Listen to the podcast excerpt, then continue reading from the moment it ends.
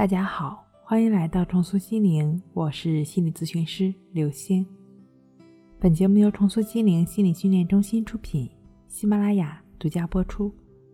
今天要分享的内容是一个技巧搞定害怕失眠。睡眠本身是一项综合工程，说它小，可是连比尔盖茨都说自己做的最大错误决定。都是在睡眠不好的时候发生的。如果说睡眠是个大事儿，哪怕只是刚刚出生的婴儿都能做得很好。由此可见，睡眠这件事儿啊，可大可小。森田疗法告诉我们，睡眠的长短，睡不睡得着都是很自然的事儿，没有必要在意，也不用担心睡眠时间短会影响第二天的工作和学习。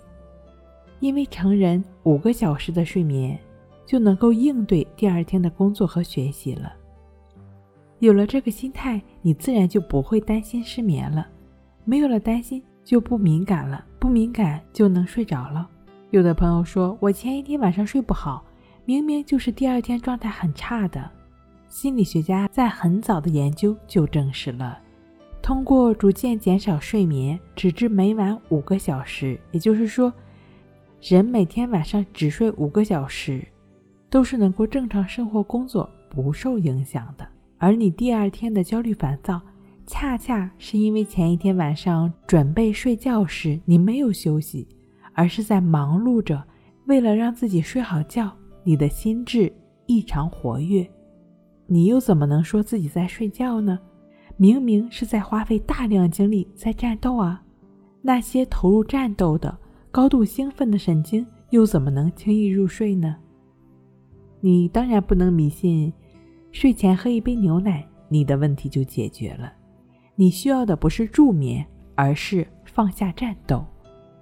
你为自己的睡眠做的已经够多了。有人需要推一把，有人需要撤一把，而你就属于那种需要给自己撤把火的类型。通过一个工具观察呼吸。就只是把注意力、把心专注在呼吸的练习上，持续在鼻孔上的一呼一吸，你就没有继续增加对睡眠的执念。就好像我们小时候玩皮球，不再继续拍打它，它就会自然而然地停下来。当你的心一直在呼吸上，哪怕又出现了自己怎么还没睡着、各种睡不好的念头，你也只是保持知道，但不管它。